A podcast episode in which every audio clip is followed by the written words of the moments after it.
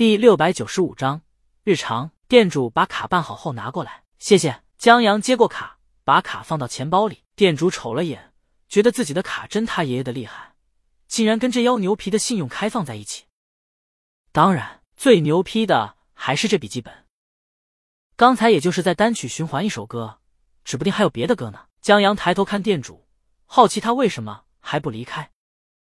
店主醒悟，转身下去了。咖啡馆又安静下来，只是店主在安静的环境中，一想到江阳听读时刚才坑的江阳的愧疚不见了，越瞅戴耳机听歌的江阳就越来气。这就像偶然听到一首好听的歌，打算记下歌词回去搜来听，却发现这首歌只能他能听，你不能听一样，太可气了，简直比看见炫富的人还让人生气。店主见年轻人也时不时的抬头看一眼江阳，估摸着他跟自己一样来气。他朝年轻人同仇敌忾的一笑，觉得倒也不用过于遗憾。虽然听不全这首歌，但也不是听不见了。他这露台有监控，可能音质不太好，但应该把声音录下来了。等江阳离开了，他可以播放回味一下这段旋律。我们要制造一种张力。李清明正说着，手机响了一下，他瞥了一眼，见是信用卡消费记录，就把手机拿起来。所以季和弦要挂四音。李清明打开手机，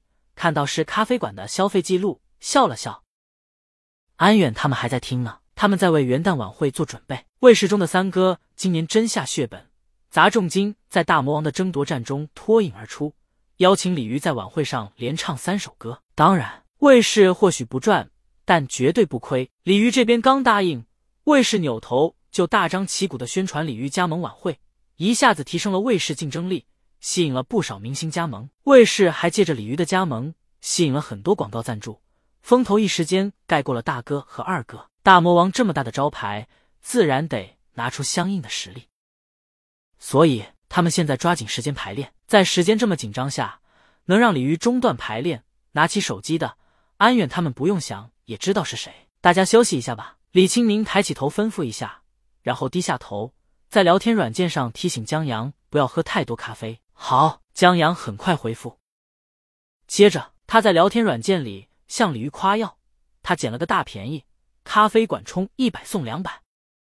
李鱼在想，这咖啡馆不是快倒闭了吧？不过他没说，他怕江阳为了不让这一百块钱打水漂，拼了命的喝咖啡。江阳跟他不一样，他不怎么喝咖啡，咖啡不耐受。有一次晚上玩高兴了，早上又得早起，江阳上午困得不行，就喝了一杯他的咖啡，然后中午想睡的都睡不着了，在沙发上翻来覆去的。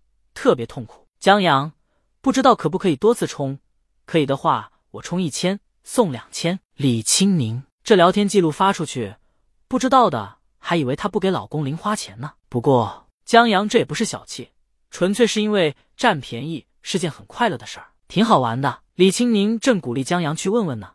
陈姐招呼清明，李清明回过头，陈姐，电影频道的媒体朋友快到了。化妆师准备好了，这次采访是提前预约好的。这是一档关于电影幕后制作的专访节目。李玉复出以后就涉足了影视的音乐制作，现在作品不止登上了国际电影节，更是写出了《沧海一声笑》这样的作品，所以就有了这一期的专访。好，李清宁答应一声，他让乐队继续排练，唱和声的两位老师休息，向狗嫂打个招呼，出了排练室。狗嫂还待在排练室，用他的话说。这也是胎教了。节目组也很重视这次采访。李清宁还在化妆呢，节目组就已经提前到了，早早把机位架好。主持人试了下麦，确保无误后，这才有机会打量鲤鱼的办公室。发现这办公室除了乐谱、唱片机和吉他等乐器外，最多的竟然是乐高和手办，多到已经有点破坏原办公室的生态了。至少在镜头下不是那么和谐的。然后他就看到了鲤鱼办公桌上。江阳抱着一条大鱼的照片，这些东西恐怕是江阳的吧？在鲤鱼的工作场景中，竟然也有这么多江阳的痕迹，俩人感情看起来比他想象的还要好啊！主持人抬脚打算去看一看那些摆件，就在这时，办公室的门推开了，李青宁走进来，主持人收回目光，向前走了几步，同鲤鱼握手，在略微寒暄以后，就开始了节目录制。不过，在节目录制前，李青宁把桌子上的摆台。也就是江阳抱着一条大鱼的照片调整了一个角度，已出现在专访中的镜头中。台本和访问的话题是提前接洽过的，所以专访很顺利。在送走节目组以后，李青宁看了下时间，已经下午四点多了。他把办公室简单收拾了一下，披上外套，拿上包，同陈姐打了声招呼：“我还得去接我老公呢，先走了。”好，陈姐答应一声。李青宁下楼，坐到车里，把靴子换掉，穿上平底鞋以后，刚要启动车子。橙子夫人来电话了。橙子夫人负责播客的工作，她让李青宁看一下关于这期播客的评论。有人挟天子以令诸侯了？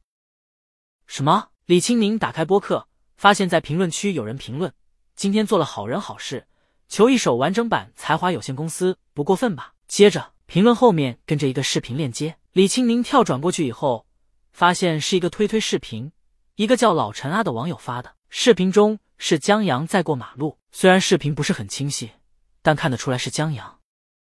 至于李青宁，就更看得出来了。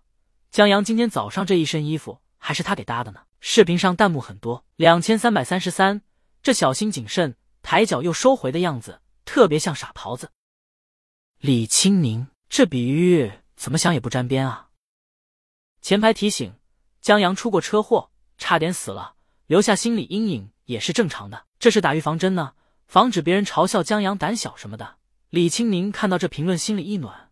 这世上再也没有比喜欢的人被别人报以善意，这最令人幸福的事儿了。等视频车停下，江阳过马路朝司机竖起大拇指时，弹幕上也跟着竖起一排大拇指。一下子，仿佛弹幕上的人都变得平和了。但这平和是短暂的，因为在看到视频的内容后，许多弹幕在惋惜：“老陈啊，一张王炸。”你竟然求这首歌，太大材小用了！求播客最新一期片头曲啊！哎呦，我这暴脾气！对啊，片头曲。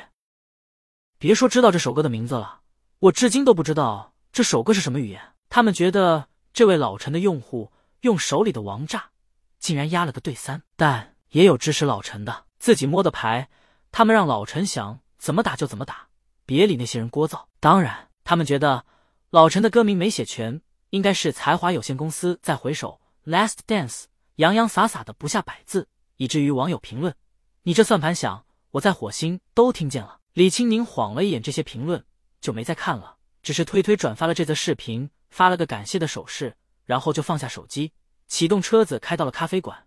在停稳车子以后，李青宁见胡同口和咖啡馆人不多，就没有在电话里让江阳出来，而是下了车进了咖啡馆。风铃响了。店主抬头看见李青宁走了进来，他穿着高领毛衣和百褶长裙，外面套了一件大衣，头发没有扎起来，发尾微卷，有种迷人又慵懒的感觉。在关门的时候，李青宁习惯的撩了一下头发，在店主眼里，就好像忽有微风起，漫过草地，便纵有千种风情，难与他人说。李青宁向招手店主打了个招呼，一眼就看见了在露台的江阳，他指了下江阳，店主点下头。李青宁就朝露台走去，刚上了露台，江阳就看到了李青宁，下意识的想藏半瓶可乐，但想了想，已经于事无补了，就收手了。李青宁也看到了，店主见他走到江阳面前，摸着他的头摇了两下，估计在责怪。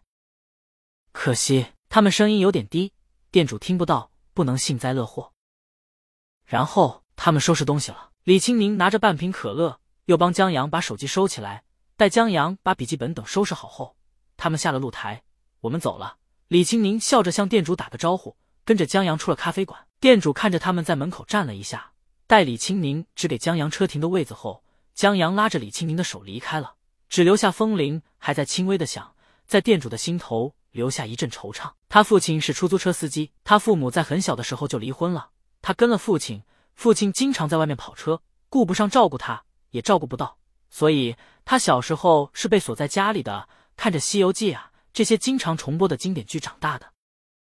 上学以后，因为邋遢和性格孤僻的原因，他也是个边缘人，没什么朋友。但再边缘的人，也渴望有一天站在舞台的中央，成为主角。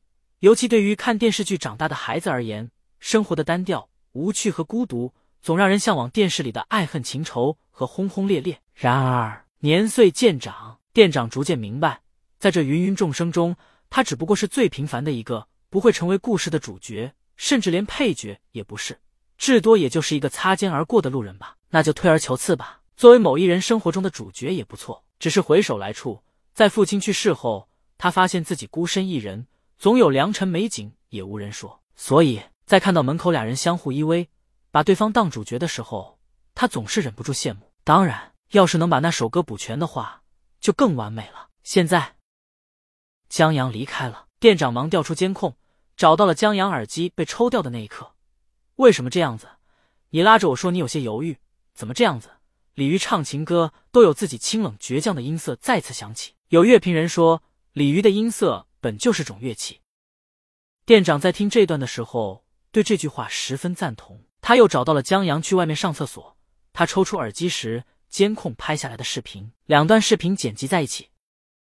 啊！店长播放一听，稀碎，就跟小时候看的 DVD 或者 VCD 盘片被划了，播放时断断续续一样。看得很好看，但就是不成故事，让人急得抓耳挠腮。除了吊人胃口，还不如不听呢。闻声看过来的年轻人一听这歌声，一脸失望。店长甚至有种在店里放这歌，挺对不起客人的，不由得向年轻人歉意一笑。他关了音乐，失望之余看着那段监控，忽然想到，这首歌虽然没听过，但会不会大魔王已经出了呢？毕竟李鱼经常在播客里随口就唱上一首半首。甚至一句歌，然后就没下文了。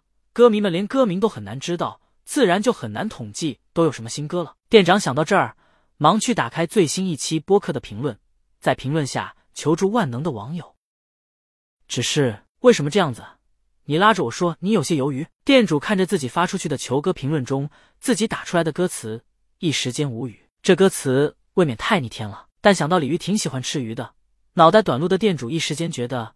这歌词还挺合理的，不改了。为了能更快的找到歌，店主复制了下评论，发到了热度最高的评论下，还跳转到链接的推推视频，在弹幕上发了同样评论。然后他就看见了视频中车主避让让江阳过马路的视频。感情是这么个好人好事啊，这一招真高。店主忙看一眼露台，看江阳在座位上有没有丢了钱包之类的，这样他也可以发个视频求歌了。奈何在走的时候。鲤鱼还替江阳检查了一下，根本没有东西落下。这店主看了一眼柜台旁边在售的一排咖啡杯，他在想，要不要办卡送一个杯子，这样就可以发江阳抽走耳机的监控视频了。店主最后还是放弃了，这监控属于隐私，不能乱发，他只能等万能的网友了。然而，一直等到年轻人都走了，店主等到的也只是一个调侃的评论：“这不是大魔王的歌吧？怎么着？”大魔王遇见卖烤鱿鱼的了。